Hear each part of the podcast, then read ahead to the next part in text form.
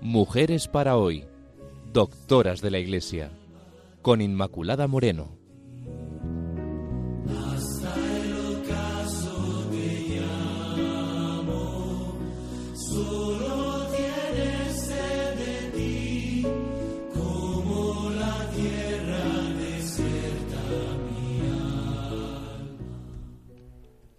Amigos de Radio María, empezamos el programa de hoy, Mujeres para hoy. Estamos todavía con Teresa de Jesús. Hoy culminamos pues todo este camino, esta andadura que nuestro Señor nos ha regalado de comprensión y reflexión sobre esta gran santa y doctora de la Iglesia, como es Teresa de Jesús. Estamos con todos ustedes, Pilar Álvarez y quien les habla, Inmaculada Moreno. Espero recuerden que en el programa anterior habíamos ido viendo un poquito esas líneas clave que van sistematizando el pensamiento de Teresa de Jesús. Y en relación a, esto, hoy vamos a ver, aunque lo hemos visto en otros programas, pero también a, modo de, de síntesis, la gran aportación de Teresa de Jesús. ¿Y cuál es efectivamente la de ser maestra de oración? Porque ella con su testimonio y con su capacidad para expresar los caminos de la oración nos invita y nos abre este, este camino. Por eso de esto se trata, de señalar estas claves que ella da en relación a la oración. Primero, habla de ser constantes en la oración para crecer en el Señor, de ser fieles. Sabemos que cuando no hay fidelidad en algo, pues no se construye, se pueden hacer como cosas dispersas, pero no hay un camino construido y Santa Teresa ratifica este hecho desde su testimonio. Su vida es una historia, una historia de oración. La santa explica que ella pasa por tres situaciones que en realidad son tres situaciones características de todo cristiano cuando va en este camino de oración. Primero, lo que es la oración espontánea, como ella realiza esa oración espontánea. Segundo, pues las dificultades que encuentra en el camino de la oración y esa llegada después, tercero, a la oración infusa. En el libro de la vida tenemos en vida 1 del 3 al 4 y en vida 3-5, pues cuenta, recordemos esa anécdota, como ella quiso irse a tierra de moros con su hermano Rodrigo. Acaecíanos estar muchos ratos tratando de esto y gustábamos de decir muchas veces para siempre, siempre, siempre. Podemos deducir de esto que la santa ahora, pues sin saber qué es la oración, como si una fuerza interior se le impusiera. Digamos que esos escarceos, esos pequeños escarceos de la adolescencia también, cuando ya pues empezaba a caer un poquito en las vanidades, pues la hicieron perder esa vida de oración, pero más tarde ya en el monasterio de Nuestra Señora de Gracia se inicia, empieza esa recuperación espiritual y también, como consecuencia, vuelve otra vez a ella la vida de oración. Comencé a rezar muchas oraciones vocales y a procurar que todas me encomendasen. Son primeros pasos, ¿verdad? En la oración, primeros pasos que podemos ir dando. Nos parece muy sencilla una oración vocal, pero una oración vocal puede ayudar muchísimo. ¿Por qué? Porque nos hace meditar, si meditamos esa oración vocal, y nos puede llevar, ¿por qué no?, a una unión profunda con Dios. Después, en esta línea en la que ella describe la oración, que lo hace en torno a su vida, vemos como cuando ella todavía está enferma, en los comienzos de la vida religiosa, dice que, que era todo mi ansia de sanar por estar a solas con Dios en la oración.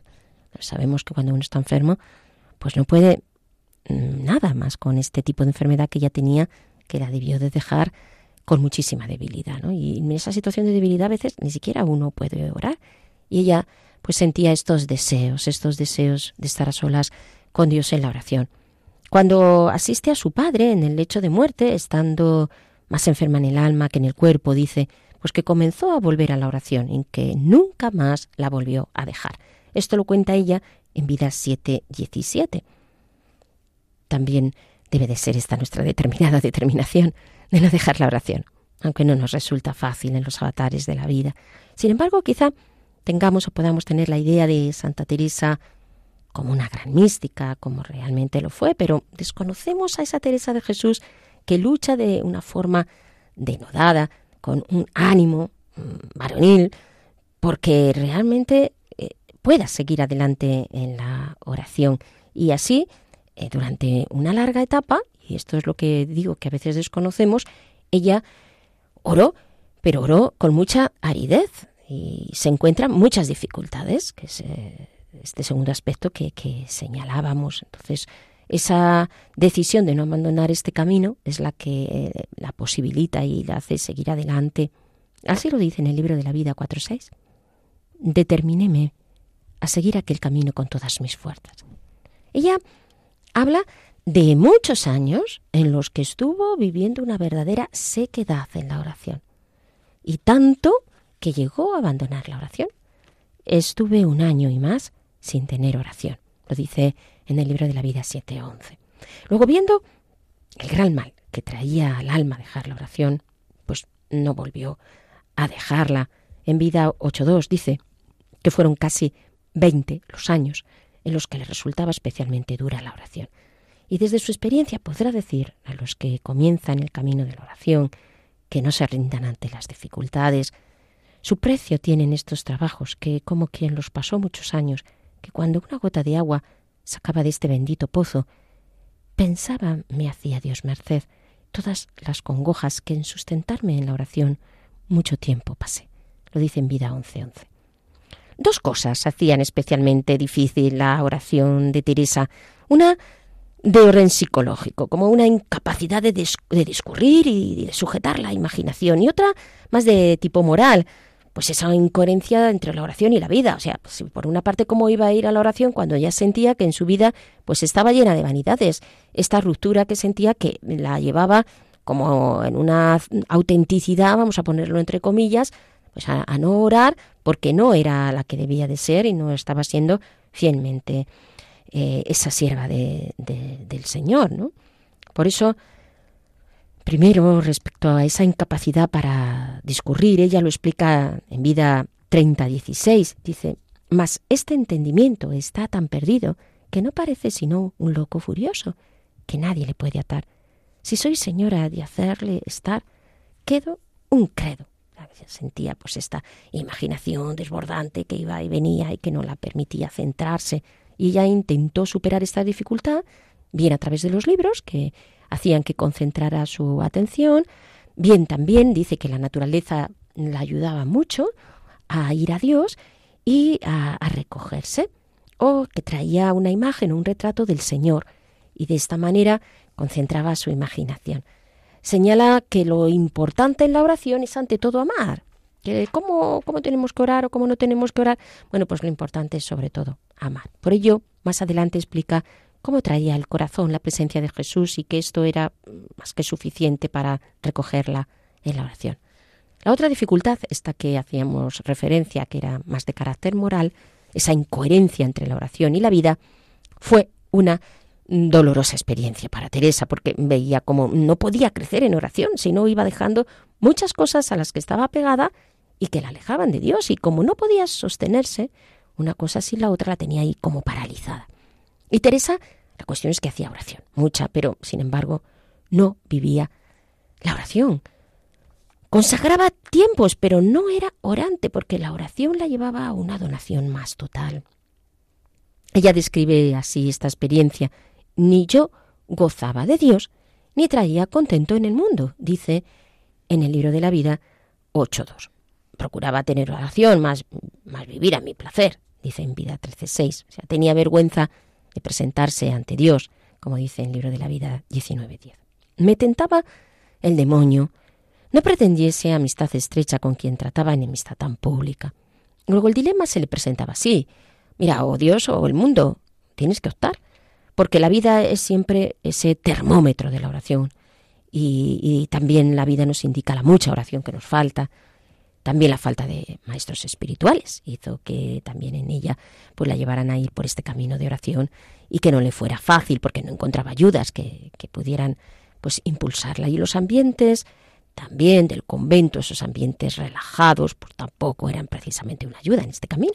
Así confiesa en Vida 6.4 que los confesores me ayudaban poco. Había una gran carencia que ella padeció y que tratará de evitarla eh, en su reforma. Y esta será la pieza clave en la misma pedagogía, esta experiencia que ella tuvo de la oración. Y la oración no, es una aventura individual, no, esto comporta una apertura a los otros, por supuesto a Dios, y un crecimiento también de cara a la comunidad. Pero a pesar de todas estas eh, dificultades, pues eh, Teresa siguió en este camino de oración y así pues el Señor pues la fue regalando crecer en una oración mística, es decir, en una experiencia de oración más pasiva, de tal forma que este tipo de oración se empezó a hacer en ella habitual y la va configurando, define su vida. Llegamos a, este aspecto también en la oración de Teresa, de cómo ya va progresando en este camino. Nosotros mm, rara vez tenemos a lo mejor experiencia de que progresamos, Dios sabe también cómo es lo que vamos progresando, lo que no, pero ella sí que tuvo esta experiencia de ir progresando. Y a pesar de estas dificultades, ella sigue en el camino de la oración y el Señor la fue regalando crecer en la oración mística, en una experiencia de oración más pasiva, de tal forma que este tipo de oración pues, se hace habitual y la configura y define su vida, ¿no? Que así llegamos pues, a otro aspecto de, la oración, al cual ya pues eh, vemos cómo este progreso y este crecimiento en la vida de oración.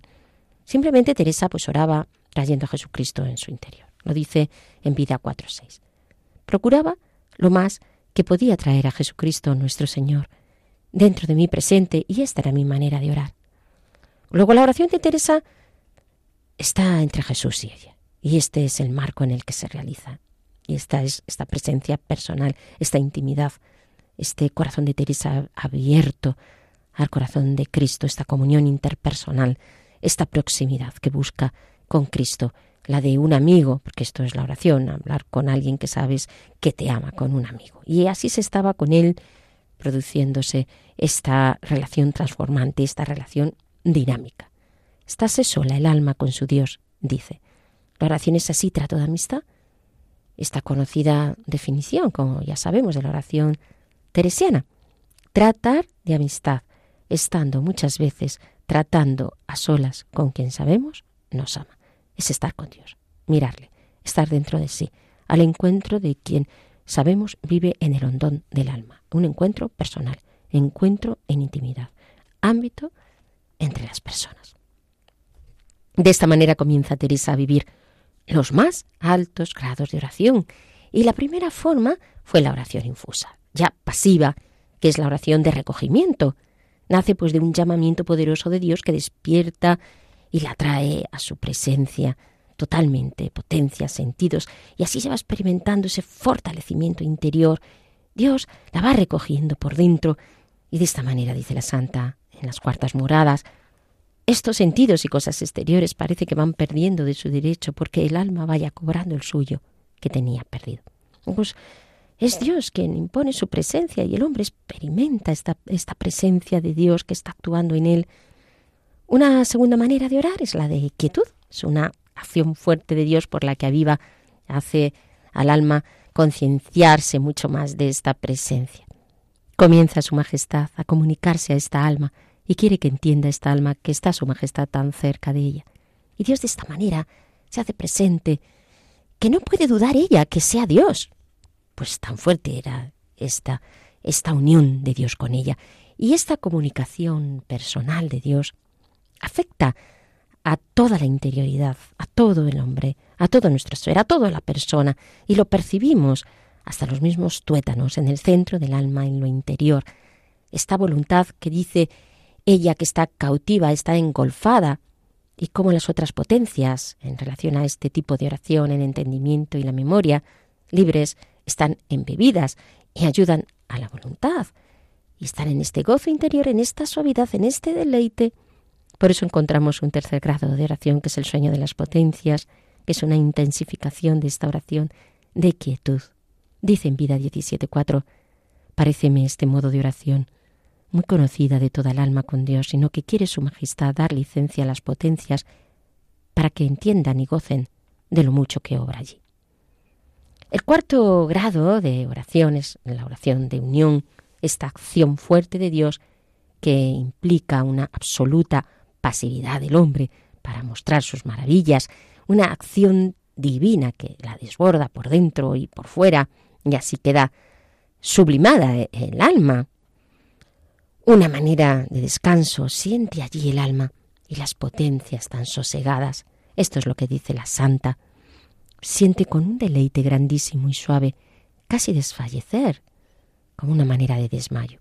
Y así, pues esta oración va dejando sus efectos en el alma. Un gran conocimiento de Dios, de su presencia, de la certeza absoluta y la presencia de Dios. Fija a Dios a sí mismo en lo interior del alma, de manera que cuando torna de sí, en ninguna manera puede dudar que estuvo en Dios y Dios en ella. Una certidumbre en el alma que solo Dios la puede poner. Lo dice Moradas Quintas. En este grado de oración se produce el desposorio espiritual, que es fundamentalmente un conocimiento de Dios en profundidad. Dios la enamora. Y esta fidelidad purificadora hace que Dios se una a ella en este proceso que llega a su plenitud en el matrimonio espiritual. Este movimiento, digamos, de interiorización ha culminado en el centro, en la morada de Dios, como dicen las séptimas moradas 2.5. No se puede decir más que queda el alma, digo, el espíritu de esta alma, hecho una cosa con Dios.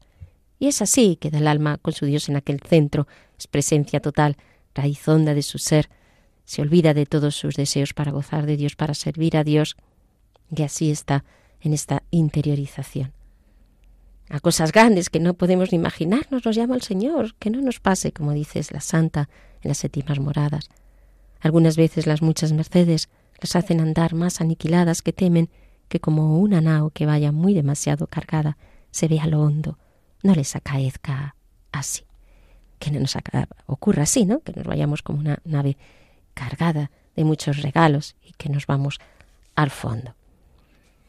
Son muchas las aplicaciones que brotan de aquí, ¿no? Como pues a vosotros mismos os puede haber estado surgiendo en la escucha de, Santa Teresa en este camino teresiano de oración. Primero y de base esa determinación de ir por este camino, porque no es normalmente nuestra determinación. Y partir de aquí de esta decisión en nuestra vida hará posible que realmente nos unamos siempre a nuestro Señor y que no dejemos la oración.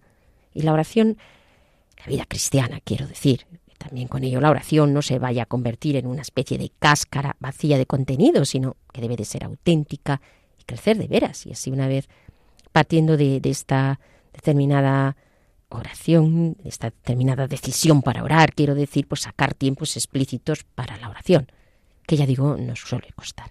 Puede ser que en la vida cotidiana no sea esto tan fácil, pero en todo caso, ser fieles a un tiempo, aunque sea pequeño, es posible si en algún momento es encontrar esas ocasiones, esos días eh, para estar con el Señor. Y bueno, además Teresa pues nos enseña a ser perseverantes pues frente a las dificultades, ¿no? A, a, buscar maestros espirituales que nos ayuden a crecer, ambientes que propicien la oración, y porque si no nos enganchamos a Cristo, pues no vamos a perseverar en una vida de, de seguimiento.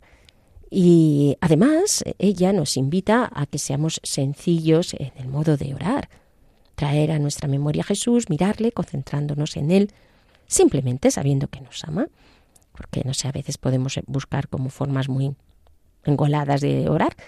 Y poco a poco el Señor pues nos va a ir limando, nos va a hacer entrar en esta cámara secreta de su amor.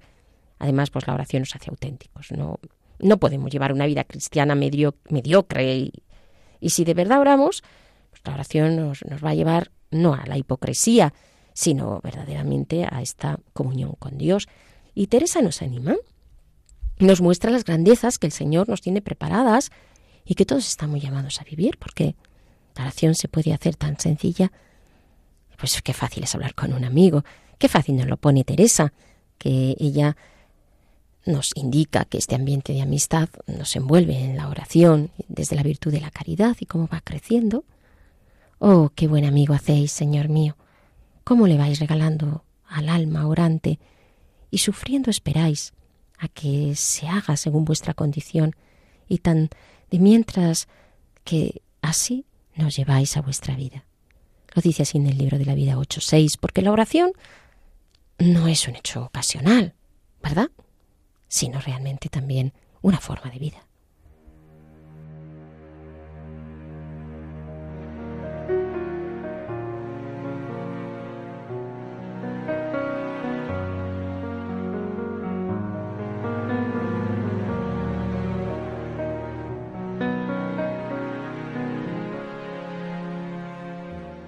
Nada te turbe, nada te espante,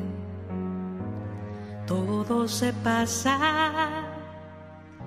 Dios no se muda, la paciencia todo lo alcanza, quien a Dios tiene, nada le falta.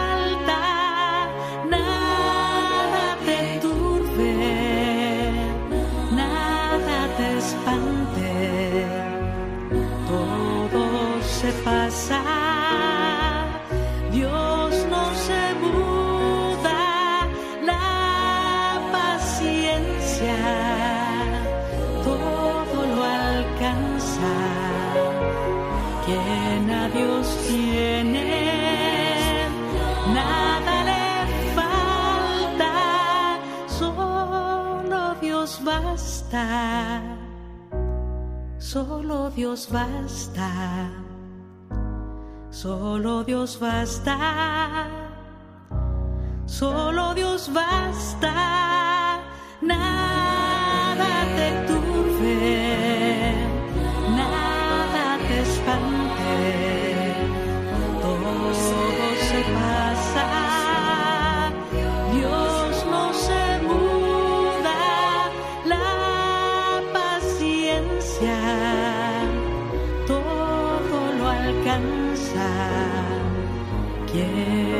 Dios tiene, nada le falta.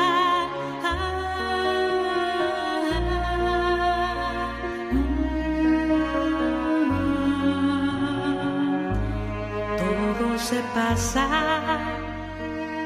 Dios no se muda. Queridos amigos, de Radio María. Les recordamos que estamos en el programa Mujeres para hoy. Teresa de Jesús, que estamos con todos ustedes, Pilar Álvarez e Inmaculada Moreno, y hoy haciendo una síntesis para finalizar lo que es esta parte que hemos dedicado a Teresa de Jesús. Continuaremos, por supuesto, con otras doctoras de la Iglesia, en concreto con Santa Catalina de Siena en los próximos programas, pero sí que cerramos este ciclo de programas dedicados a esta gran doctora tan querida para nosotros, que es Teresa de Jesús. Y hemos visto en esta síntesis cómo ella va desarrollando lo que es la oración a través de su vida, pegada a su vida, las dificultades que encontró y cómo Dios la va haciendo crecer en la vida de oración y la va llevando pues desde la oración meditativa, mm, vocal, las dificultades que encuentra, la necesidad de oración, hasta esas fases más místicas y, y pasivas. Otra de las claves y otra cuestión que podemos indicar es si realmente, porque nos pueden surgir estas preguntas una vez que hemos visto este proceso de oración, ¿es Teresa un ejemplo a seguir en este sentido o es una encomiable excepción? Es decir, eh, debemos de mirar a Teresa para seguirla pues, en este camino de oración. Teresa eh, va a pasar por tres momentos en la experiencia mística. El primero fue el ingreso en, como sabemos, en esta experiencia que pasa pues a sentirlo interiormente. Luego fue la brevedad y luego acabó con esta asiduidad. ¿no? En Relaciones 5.25 explica cómo fue su experiencia primera. Otra oración, me acuerdo, que es primero que la primera que dije, que es una presencia de Dios que no es visión de ninguna manera, sino que parece que cada y cuando una persona que quiere encomendar a su majestad, aunque sea vocalmente, le haya y se siente engolfada, impregnada de esta presencia de Dios. Esta experiencia que le fue dando el Señor lo será especialmente de Cristo y luego posteriormente se le dará también experiencias místicas de la Trinidad. Podemos decir que tiene un carácter progresivo pasa de la idea a, gozar de la presencia a la emotividad. Y estas experiencias pues la van dejando verdaderos beneficios al alma. Pienso que, que al alma la acontece y que de esta manera pues se la presentan los teólogos. Y desde esta experiencia empiezan también a sucederla fenómenos místicos que adquieren una relevancia en ella por el número, por la variedad con que le acontecen, por el clima también de recelo que había en aquella sociedad del momento, donde todo resultaba sospechosos, por haberlos eh, también eh, ella testificado, contado con todo detalle, los describe por su influencia posterior pues en el arte, en la liturgia, en la teología, en la psicología, es decir, que fue y es mucha la repercusión de Teresa de Jesús. Bueno, recordemos sobre todo entre ellos la saeta que hiere al recibir la oración de quietud o el sueño de las potencias, las locuciones, los arrobamientos, los éxtasis, los raptos, los júbilos, las visiones intelectuales, el vuelo del espíritu, las visiones imaginarias, los ímpetus, la suspensión, las heridas, la saeta en el corazón, la transverberación, los, eh, las hablas, bueno, cuántas cosas que recibió la santa a nivel místico. Una de las más conocidas es desde luego este fenómeno al que hacía referencia antes, que es el de la transverberación, un fenómeno espiritual descrito como eh, escenificando con, una, con un ángel que ubicado en lo exterior de sí, pues eh, iba haciéndola crecer en, en, ella un amor muy, muy grande, y lo explica así en el libro de la vida 29.13. Quiso el Señor que viese aquí algunas veces esta visión. Veía un ángel, cabe mí, hacia el lado izquierdo en forma corporal, lo que no suelo ver sino por maravilla, aunque muchas veces se me representan ángeles, es sin verlos, sino como la visión pasada que dije primero. Esta visión quiso el Señor le viese así. No era grande, sino pequeño, hermoso y mucho. El rostro tan encendido que parecía de los ángeles muy subidos, que parecen todos se abrasan, deben ser los que se llaman querubines, que los nombres no me los dicen, mas bien veo que en el cielo hay tanta diferencia de unos ángeles a otros y de otros a otros que no lo sabría decir. Veíale en las manos un dardo de fuego y al fin me parecía tener un poco de ese fuego. Este me parecía meter por el corazón algunas veces que me llegaba a las entrañas. Al sacarle me parecía las llevaba consigo y dejaba todo abrasada en amor grande de Dios. Era tan, tan grande el dolor que me hacía dar aquellos quejidos y tan excesiva la suavidad que me pone este grandísimo dolor, que no hay desear que se quite, ni se contenta el alma con menos que Dios. No es dolor corporal, sino espiritual, aunque no deja de participar el cuerpo algo y hay un acto. Es un requiebro tan suave que pasa entre el alma y Dios que suplico yo a su bondad lo dé a gustar a quien pensare que miento. Eh, Fray Juan de la Cruz, cuando habla de este tema, lo interpreta pues, como una gracia carismática que se concedió a la santa por esa misión y función de fundadora. Es Teresa como a través de todas estas experiencias quiere decirnos que Dios es poderoso, que Jesucristo está resucitado de veras y que se relaciona con el hombre. Y en este sentido nos ayuda las gracias místicas que recibió, porque Jesús realmente está vivo y actúa con poder. Y todos estamos llamados a la vida mística, entendida como relación con Dios, llamados a la santidad, llamados a tener una vida de oración en crecimiento, llamados a la plenitud en el amor, que es lo importante. Dios tiene su camino personal de gracia con cada uno de nosotros.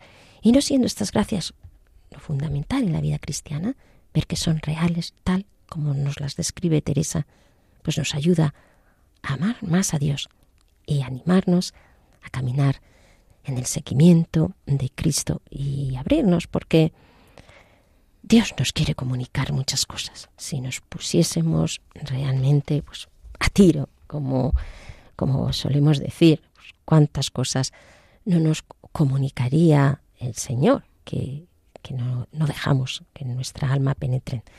Y Él pues quiere, quiere donarse, quiere darse a nosotros. Creamos esto, amigos, porque realmente nos abre en la realidad de lo que es la fe a lo que Dios quiere comunicarnos. Voy ahora y paso una vez de haber visto pues este proceso oracional, algunas frases de Santa Teresa, algunos pensamientos y frases de, de Santa Teresa que, que nos pueden ayudar. Por ejemplo, Frases de Santa Teresa de Jesús sobre, sobre el amor. Tuya soy, para ti he nacido. Manda de mí lo que tú quieras, dice Teresa de Jesús. Otra de estas frases. Dichoso el corazón enamorado, que en solo Dios ha puesto el pensamiento. Por él renuncia a todo lo criado, y en él halla su gloria y su contento. Dice la santa, el amor perfecto tiene esta fuerza, que olvidamos nuestro contento para contentar a quienes amamos. Este carácter desinteresado del amor. Eh, dice Teresa de Jesús, considero yo muchas veces, Cristo mío, cuán sabrosos y cuán deleitosos se muestran vuestros ojos a quien os ama, y vos, bien mío, queréis mirar con amor. Otra de las frases de la santa, frases de Santa Teresa de Jesús en relación a la amistad. Dice, no contemples las faltas de los otros, sino sus virtudes y piensa en tus propios defectos y debilidades. Bueno, buena máxima para tener esta comprensión con los demás. Quien no amare al prójimo no os ama, Señor mío, dice también Santa Teresa. Tener gran confianza quiere su majestad y es amigo de almas animosas, como vayan con humildad y ninguna confianza sí. Este es el estilo, hermanos, ir así a su majestad, con ánimo y con humildad. Dice Teresa, el que no sirve para servir, no sirve para vivir. Vivir sirviendo, nos dice la santa. Que tu mayor deseo sea ver a Dios que tu mayor temor sea perderlo, que tu gozo sea la esperanza del cielo, y así vivirás con una gran paz. Otras frases de Santa Teresa en relación a la, oración, muchas de ellas muy conocidas. Esta, por ejemplo, la paciencia todo lo alcanza, quien a Dios tiene nada le falta, solo Dios basta. O esta, el amor de Dios no ha de ser fabricado en nuestra imaginación, sino probado por obras. No hay que menester alas para ir a buscar a Dios, sino ponerse en soledad y mirarle dentro de sí. Dios no ha de forzar nuestra voluntad, toma lo que le damos, mas no se da de sí del todo hasta que no nos damos del todo. No es otra cosa la oración, a mi parecer, sino tratar de amistad, estando muchas veces con quien sabemos nos ama. La hemos visto Recuerden esta en el programa de hoy. Otras frases de Santa Teresa de Jesús sobre la muerte. La vida terrena es continuo duelo, vida verdadera la hay solo en el cielo. Bueno, esta sí que es conocidísima. Vivo sin vivir en mí, y tan alta vida espero que muero porque no muero, cargada de belleza y de unción. Tristeza y melancolía no las quiero en casa mía. ¿Mm? Buena máxima también. Vivir la vida de tal suerte que viva quede en la muerte.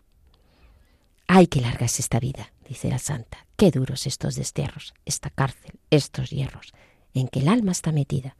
Solo esperar la salida me causa dolor tan fiero, que muero porque no muero. Vida, ¿qué puedo yo darle a mi Dios, que vive en mí, si no es el perderte a ti para merecer ganarle? Quiero muriendo alcanzarle, pues tanto a mi amado quiero que muero porque no muero. Otras frases de Santa Teresa de Jesús, en este caso eh, para niños. Que Dios sea nuestro Señor, nos guíe por donde quiera. Ya no somos nuestros, sino suyos. Que nos tenemos que hacer como niños para entrar en el reino de los cielos, recordarlo.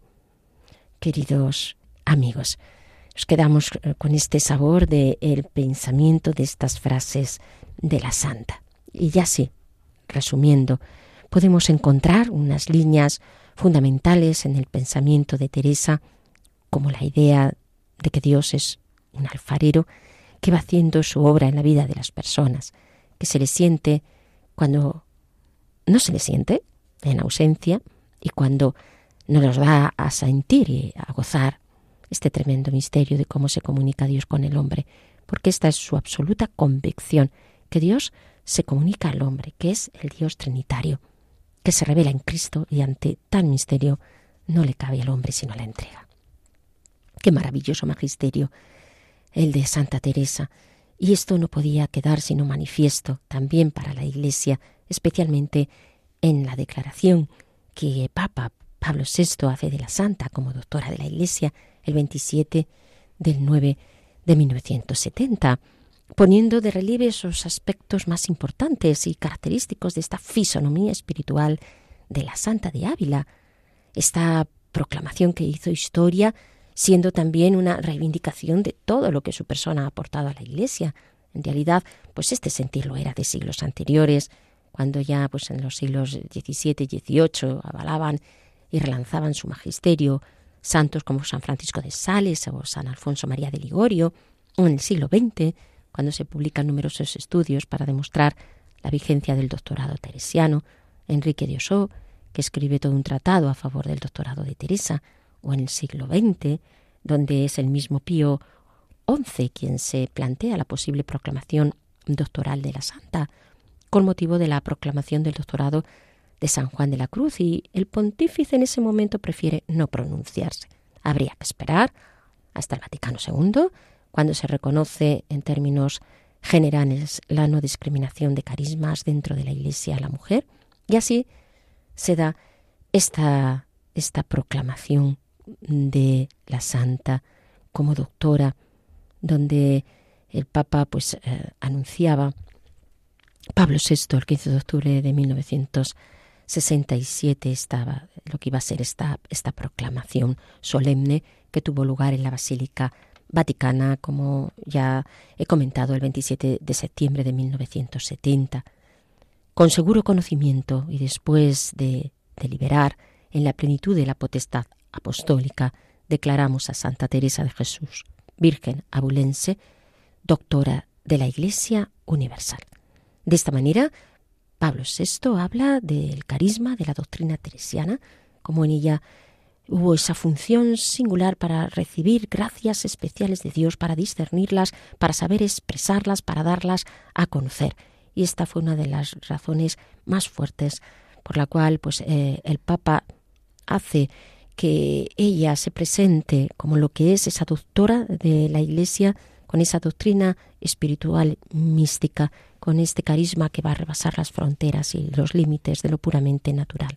Esa doctrina de Teresa de Ávila que brilla por esos carismas de fidelidad a la fe católica, por esa utilidad para la formación de las almas, además de ese carisma de sabiduría que nos hace pensar en lo más atrayente de, lo que es ese doctorado de, Santa Teresa, ese influjo de, desde luego del Espíritu Santo en esta prodigiosa y mística escritora. De esta manera el Papa alude a una inspiración del Espíritu que sigue actuando en la Iglesia, porque el Espíritu la iluminó acerca de los misterios más profundos de Dios y de las almas.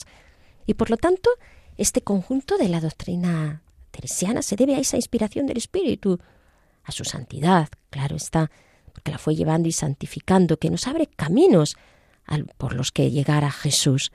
Y así, por ello, entre otras muchas cosas, ha sido declarada doctora de la Iglesia, mujer, primera mujer además, reconocida como tal. Y a Teresa se le proclamaba doctora, pues no solo por todo ese servicio a la teología espiritual, sino por ese magisterio de oración, por ese singular testimonio sobre Cristo, sobre Dios Trinidad, por ese servicio prestado a la Iglesia en todo lo que es la reforma, por esa palabra, por su vida que es un verdadero testimonio para los hombres y las mujeres de hoy. Por eso, queridos amigos, y con esto eh, termino y damos paso a la tertulia también para nosotros, por supuesto.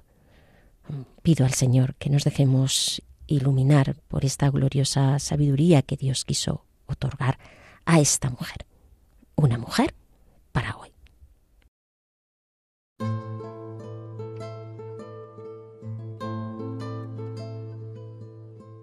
Manifiesta tu santidad en mí, tómame de entre lo que me dispersé, Cógeme de donde me perdí y llévame de nuevo al corazón.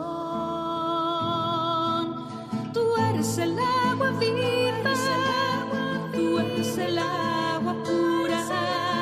Inúndame, inúndame y todo se transformará en mí.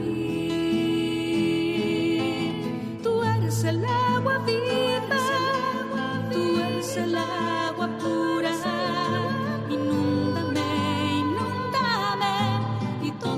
transformará en mí. Mi tierra se abrirá tu lluvia, mis rocas ya no harán daño a nadie, mis montes se harán camino para todos. Mi pasto abundante medicina será para todo el que coma de mí. Yo seré la tierra que emana leche y miel. Tú eres el agua viva, tú eres el agua pura. Inúndame, inúndame y todo se transformará en mí. Tú eres el agua viva,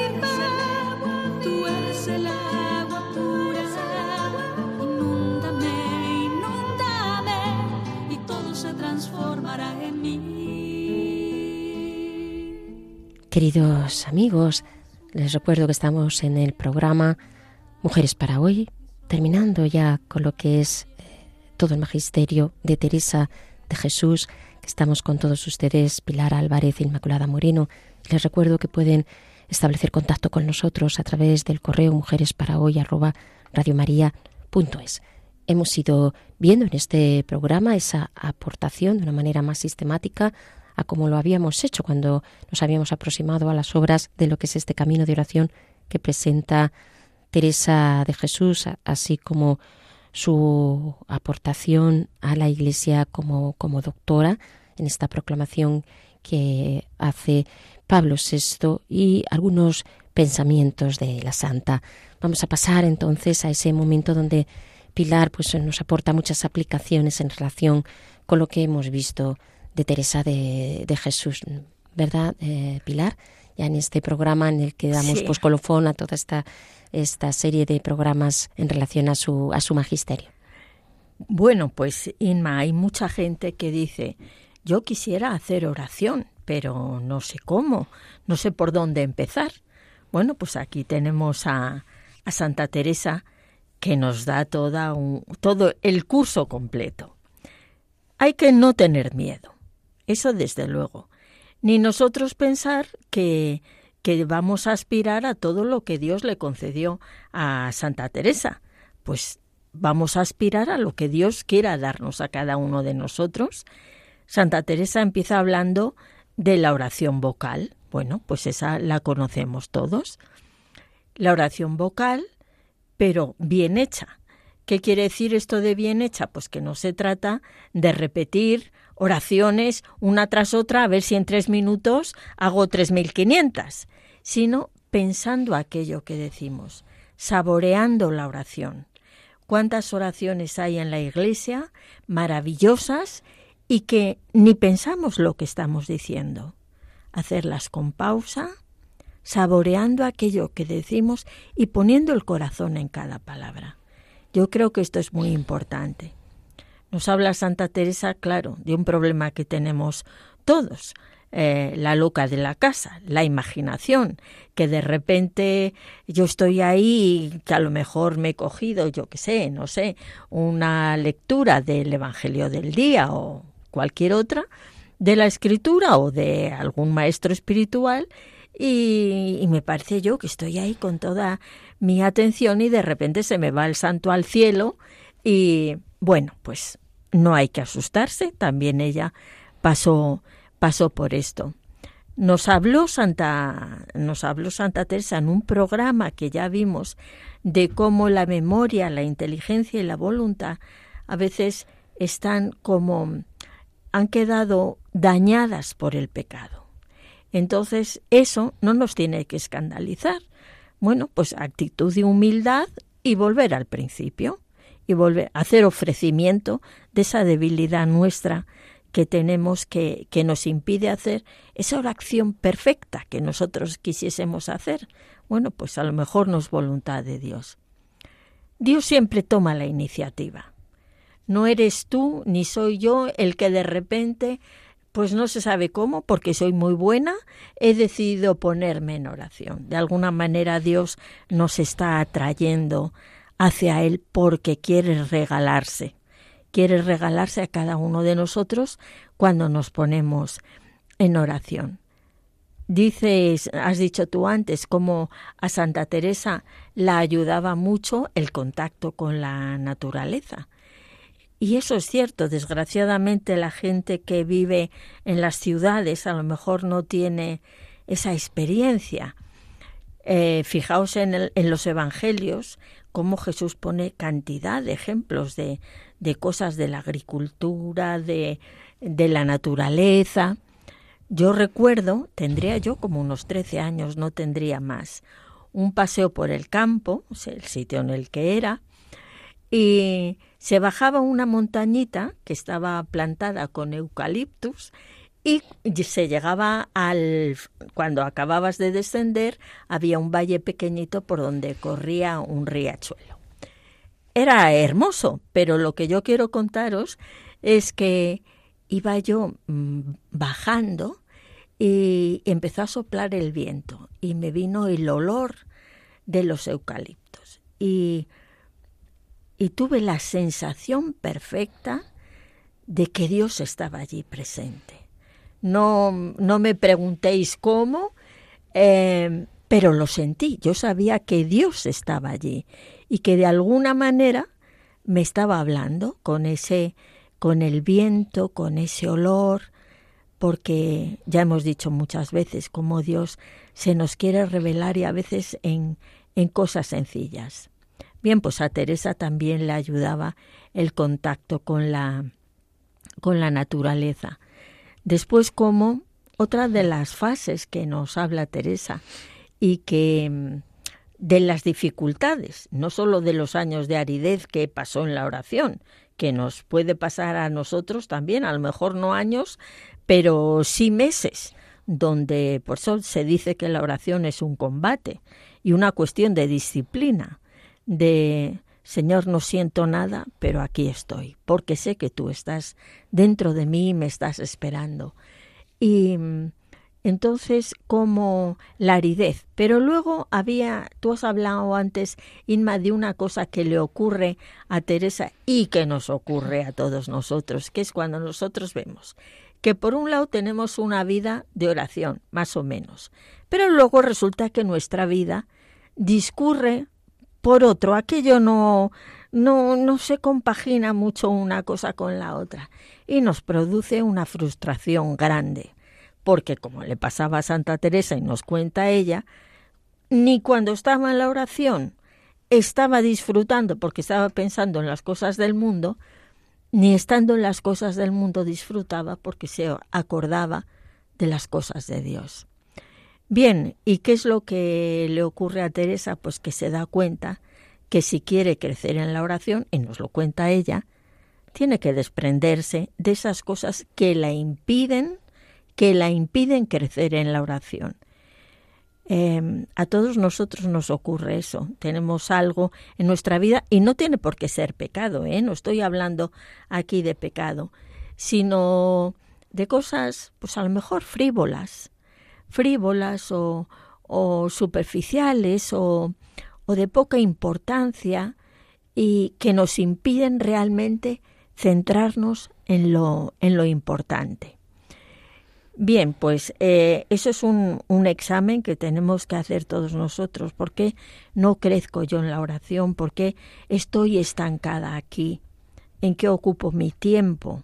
¿O, o en qué está atado mi corazón. A veces nos ocurre como ese esa ave que quiere volar, pero que tiene una pata atada. ¿Y qué es lo que le ocurre? Que ni vuela y encima se, se hace daño. O como el barco que, que quiere navegar mar, mar adentro y está atado al poste del embarcadero. Y qué triste es que pudiendo volar nos, nos permanezcamos atadas. Em, yo recuerdo un libro de un carmelita que contaba un ejemplo muy gracioso de ser gallina o ser águila. Y decía él, eh, yo estaba en el gallinero y, y no me gustaba la clase de vida que llevaba porque solo podía volar pues hasta colocarme en el palitroque ese del palomar. Y el día que yo descubrí que era águila y podía volar, qué felicidad. Pues mm, esto es una cosa que, que nos puede ocurrir en la oración, que a veces estamos ahí como gallinas por miedo, sin dar el paso de, de lanzarme, de lanzarme a volar. A veces tenemos miedo en la oración em, de entregarnos totalmente, porque al final esto es em, rendir la plaza y decirle, Señor, aquí estoy, llévame a donde tú quieras, toma posesión de mí. A veces eso nos da miedo. Nos da miedo mm, ser poseídos por Dios. Ser poseídos por Dios y sin embargo es la experiencia más liberadora que existe y, la que más nos hace, la que nos hace crecer. Pues queridos hermanos, yo no sé qué es lo que quiere Dios de cada uno de nosotros, si nos quiere llevar a la morada sexta o a la morada séptima. Lo que yo sí sé es que Dios quiere enamorarnos y quiere que nosotros nos enamoremos de Él y quiere que volemos alto porque el águila tiene la, la suerte de remontarse, planear y ver mm, todo lo que hay por debajo y ver las cosas en perspectiva. A veces nosotros vemos las cosas que nos suceden en la vida con una mirada un poco miope y, y sin poner las cosas en su sitio. Me refiero a lo mejor a problemas, sufrimientos que estamos atravesando en ese momento. Sin embargo, cuando nosotros nos elevamos por medio de la oración, y es cuando conseguimos ver las cosas bien, ver las cosas en perspectiva. En fin, que mm, todos estos fenómenos eh, místicos que tiene Santa Teresa, que son muchos, pues mm, fue un regalo que Dios le, hizo a Teresa, no para ella, sino eh, carisma, carisma para que nos sirvan nos sirva a todos nosotros, nos edifique, nos anime a, a progresar en el, en el camino de en el camino de la oración. Em, si había una mujer libre en el tiempo de Teresa y en todos los tiempos, esa era la Madre Teresa. Se enfrentó a, a todo lo que tenía que enfrentarse de su tiempo, de no ser entendida, de ser mujer, pero ella desde la humildad y la obediencia, ella desde luego lo que nunca dejó fue de crecer en el amor, en el amor y de entregarse totalmente y, y a veces pues nosotros mm, pretendemos cosas a lo mejor muy grandes. Eh, no sé, no voy a decir que deseemos la transverberación porque da un poco de susto. Pero uno de los pensamientos que ha leído, que has leído, Inma, en el programa anterior, hacer cosas pequeñas con mucho amor. Eso está al alcance de todos. Si tú llegas hoy a tu casa, puedes saludar a tu marido a tus hijos dándole un beso cariñoso o eh, esos gestos llenos de amor son los que los que nos van acomodando nuestro corazón al corazón de Dios. La oración se trata de, de tratar de amor con, con alguien que sabemos que nos ama y a veces pues no hacen falta muchas palabras y, es cierto que, que en las últimas fases ni palabras hacen falta, como los enamorados, que cuando se ven y se miran a los ojos ya no necesitan ni palabras. Muchísimas gracias, eh, Pilar. Y les agradecemos también a todos ustedes pues, que eh, presten atención y estén ahí en este programa. Gracias de veras y terminamos con un pensamiento de Teresa de Jesús. Si en medio de las adversidades persevera el corazón con serenidad, con gozo y con paz, esto es amor. Pues con este pensamiento de Teresa de Jesús nos despedimos. Les recuerdo que pueden ustedes establecer contacto con nosotros a través del correo mujeres hasta pronto. Levanto mis ojos a los montes ¿Dónde me vendrá el auxilio? El auxilio me viene de ti. ¿Qué hiciste? El cielo y la tierra no permitirá que resbale